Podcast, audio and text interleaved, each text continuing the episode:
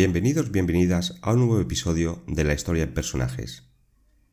En este episodio nos adentraremos en la quinta dinastía de faraones de Egipto.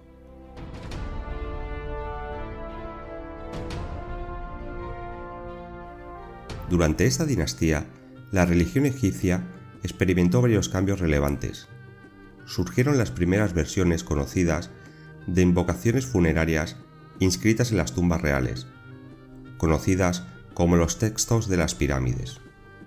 El culto al dios Ra aumentó en importancia y los reyes Userkaf y Menkaur construyeron templos dedicados a Ra en Abusir. Más tarde, en esta dinastía, el culto a Osiris adquirió relevancia, siendo las inscripciones más notables las encontradas en la tumba de Unis.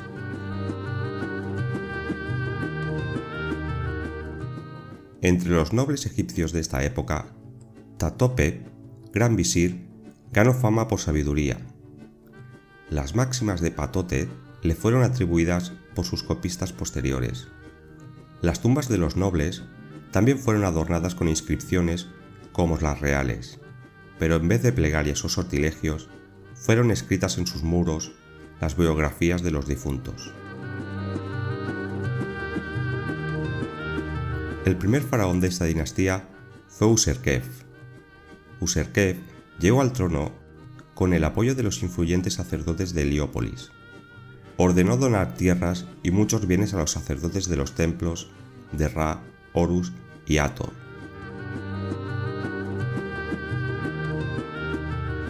Al principio de la dinastía quinta, muchos altos cargos de la dinastía cuarta continuaron en sus puestos, pero se aprecia una mayor descentralización, debido al mayor poder de los sacerdotes y jefes de los gnomos. Userkaf restauró el culto solar con la aportación de los templos solares. El rey ya no será el mismo dios Ra, sino el hijo de Ra, quedando postergado el culto a Pat. Su reinado se estima en siete años.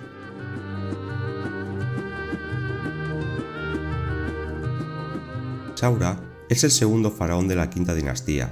Su nombre significa el que está cerca de Ra. Reinó durante unos 12 años. Se considera que su reinado marca el punto álgido político y cultural de la quinta dinastía. Durante su gobierno, Egipto tenía importantes relaciones comerciales con la costa levantina. Lanzó varias expediciones navales al Líbano para adquirir cedros, esclavos y artículos exóticos su reinado pudo haber sido testigo del florecimiento de la armada egipcia, que incluía una flota de alta mar, así como barcos de carreras especializados. Confiando en esto, ordenó la primera expedición certificada a la tierra de Punt, que trajo grandes cantidades de mirra, malaquita y electro. Saura se muestra celebrando el éxito de esta empresa en un relieve de su templo mortuorio que lo muestra cuidando un árbol de mirra en el jardín de su palacio llamado El esplendor de Saura se eleva al cielo. Este relieve es el único en el arte egipcio que representa a un rey que cultiva un huerto. Saura envió más expediciones a las minas de turquesa y cobre en el Sinaí. También ordenó campañas militares contra los jefes libios en el desierto occidental trayendo de vuelta al ganado a Egipto.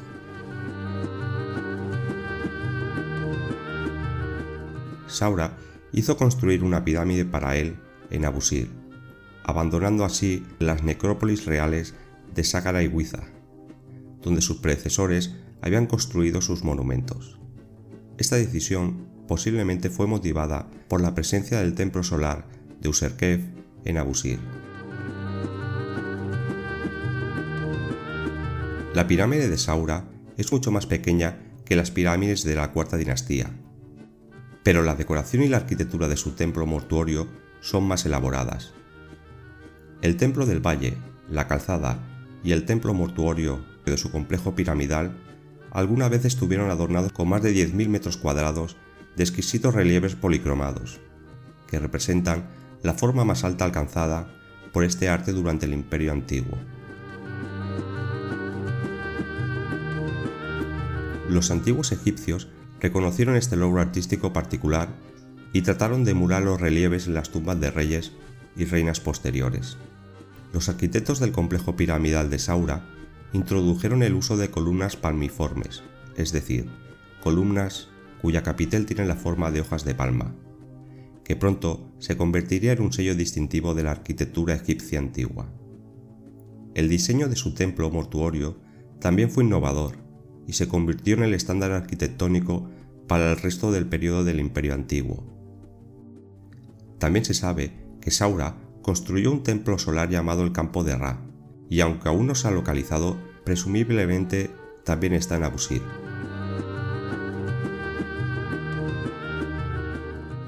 Saura fue objeto de un culto funerario, cuyas ofrendas de alimentos fueron proporcionadas inicialmente por fincas agrícolas establecidas durante su reinado. Este culto oficial, patrocinado por el Estado, perduró hasta el final del Imperio Antiguo. Posteriormente, durante el Imperio Medio, Saura recibió veneración como una figura ancestral real, pero su culto ya no tenía sacerdotes dedicados. Durante el Imperio Nuevo, se equiparó a Saura con una forma de la diosa Sekhmet, por razones desconocidas. El culto a Sekhmet de Saura tenía sacerdotes y atraía visitantes de todo Egipto al templo de Saura. Este culto inusual, que se celebró mucho más allá de Abusir, persistió hasta el final del periodo tolemaico, casi 2500 años después de la muerte de Saura. Con su muerte, Neferirkara ocupa su lugar y continúa con la política de donaciones a los dioses y exenciones fiscales a los templos, aumentando así la creciente independencia de los mismos, convirtiéndose el clero en una auténtica nobleza, alcanzando mayor poder como caciques de los gnomos, quedando esto reflejado en la magnificencia de sus tumbas. Su reinado se estima en 10 años. Sepseskara fue un faraón de linaje desconocido. No se le conoce parentesco con ninguno de los precedentes faraones de la dinastía.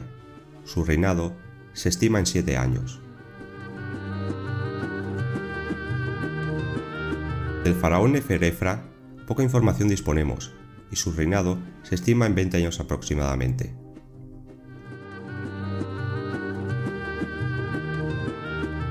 Nusserra fue un faraón del antiguo Egipto, el sexto monarca de la quinta dinastía, durante el periodo del Imperio Antiguo.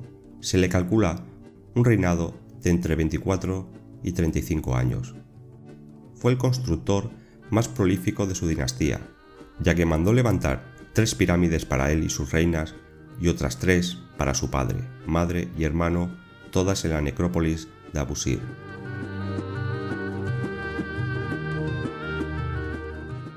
Construyó el templo más grande del imperio antiguo al dios del Ra. Hay pocos indicios de acciones militares durante su reinado. El Estado egipcio continuó manteniendo relaciones comerciales con biblos en la costa levantina y enviando expediciones a las minas y canteras del Sinaí y de la Baja Nubia. Su reinado vio un crecimiento en la estructura administrativa y el nacimiento efectivo de los nomarcas, gobernadores provinciales que, por primera vez, fueron enviados a vivir en las provincias que administraban en lugar de permanecer en la corte del faraón.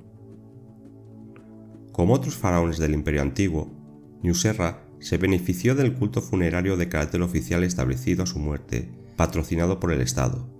Existió durante siglos. El suyo fue el único que sobrevivió al caótico primer periodo intermedio y duró hasta la duodécima dinastía del Imperio Medio. Paralelamente, apareció un culto popular espontáneo, en el que se le veneraba bajo su nombre de nacimiento, Ini, donde su figura desempeñaba un rol similar al de un santo, es decir, era invocado como intercesor entre el creyente y los dioses. De este se ha encontrado poca evidencia arqueológica, pero parece haber continuado hasta el Imperio Nuevo, casi mil años después de la muerte del soberano.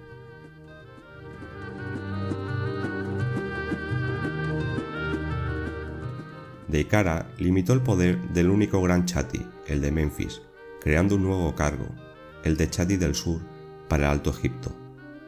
continuó con la política de relaciones diplomáticas con Biblos y Nubia, y organizó una expedición al país de Punt. Su reinado, 39 años.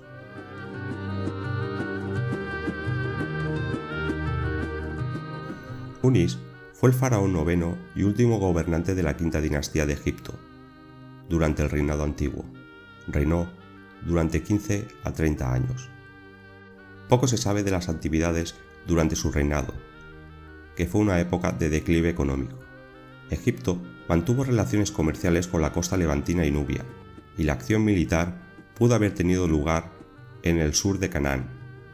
El crecimiento y la descentralización de la administración, junto con la disminución del poder del rey, continuó bajo su reinado y contribuyó finalmente al colapso del imperio antiguo unos 200 años después. Construyó una pirámide en Ságara, la más pequeña de las pirámides reales completadas durante el imperio antiguo. Tuvo varias hijas y posiblemente uno o dos hijos murieron a temprana edad.